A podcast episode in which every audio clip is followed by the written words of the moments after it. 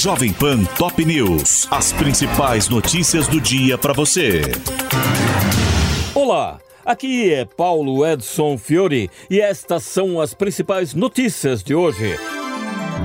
Senado aprova PEC que limita poderes de ministros do STF. O texto, que segue para a Câmara, passou com 52 votos favoráveis e 18 contrários em dois turnos e veda decisões individuais que suspendam atos dos presidentes da República, da Câmara, do Senado e do Congresso. Ainda na casa, a Comissão de Assuntos Econômicos aprovou o projeto que taxa fundos dos super ricos e empresas offshores. O mesmo colegiado aprovou também proposta que regulamenta e tributa o mercado de apostas esportivas e cassinos online, e ambos avançam para o plenário. Governo recua e suspende temporariamente portaria que restringe o funcionamento do comércio aos domingos e feriados. O ministro do Trabalho, Luiz Marinho, disse que o texto será revisado, passando a valer em março de 2024 e que até lá continuará em vigor a portaria de 2021, que libera o funcionamento nesses dias de forma permanente. Após acordo com o Hamas, Israel anuncia que primeiros reféns só serão libertados a partir de sexta-feira. O comunicado foi feito na noite de ontem pelo Conselho de Segurança Nacional israelense e acrescenta que serão soltas apenas mulheres e crianças em grupos de 10 por dia, em um total de 50 sequestrados. Nesta quarta-feira, o Papa disse que o conflito em Gaza não é mais guerra, é terrorismo. A fala de Francisco Francisco, uma das mais duras do pontífice desde o início dos confrontos, veio após encontro no Vaticano com familiares dos reféns em poder do Hamas e de vítimas dos bombardeios de Israel no enclave.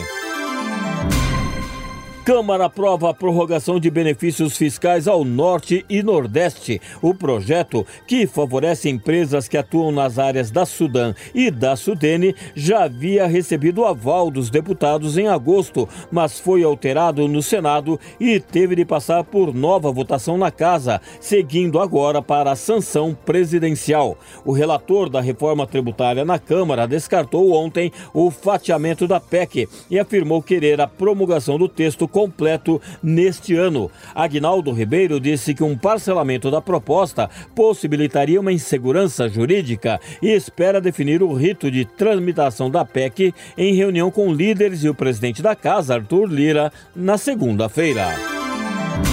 Termina hoje o prazo para que Lula sancione a desoneração da folha de pagamento que beneficia empresas de 17 setores da economia. A equipe da Fazenda espera que o presidente vete integralmente o texto, que também concede o benefício aos municípios com um impacto fiscal de ao menos 18 bilhões e 400 milhões de reais para 2024 mas o Congresso promete derrubar o veto. Por outro lado, o governo ampliou ontem, mais uma vez, a projeção de rombo na economia para 2023. A previsão agora é de 177 bilhões e 400 milhões de reais de déficit. A equipe de Fernando Haddad abriu o ano afirmando que as contas ficariam negativas em 100 bilhões de reais, contra os 220 bilhões previstos no orçamento. E na revisão feita em setembro, o saldo negativo subiu para 144 bilhões de reais. Cristiano Zanin caça a decisão do TST que reconheceu o vínculo empregatício entre entregador e a empresa Rapi.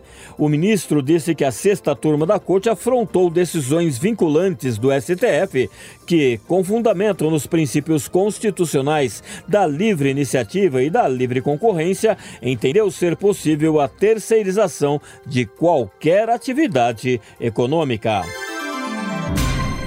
Javier Milei deixa de lado o discurso de campanha e diz que se Lula comparecer à posse, será bem-vindo. O presidente eleito na Argentina deu a declaração na noite de ontem, em entrevista a uma TV local, após a futura chanceler do novo governo, Diana Mondino, confirmar a intenção de convidar o líder brasileiro para a cerimônia, que acontece em 10 de dezembro. Pelo Brasileirão, o Fluminense vence o São Paulo por 1 a 0 no Maracanã, enquanto Cruzeiro e Vasco empatam por 2 a 2 no Mineirão. Hoje, o Fortaleza recebe o vice-líder Botafogo na Arena Castelão e o Flamengo enfrenta o Bragantino mais uma vez no Maracanã.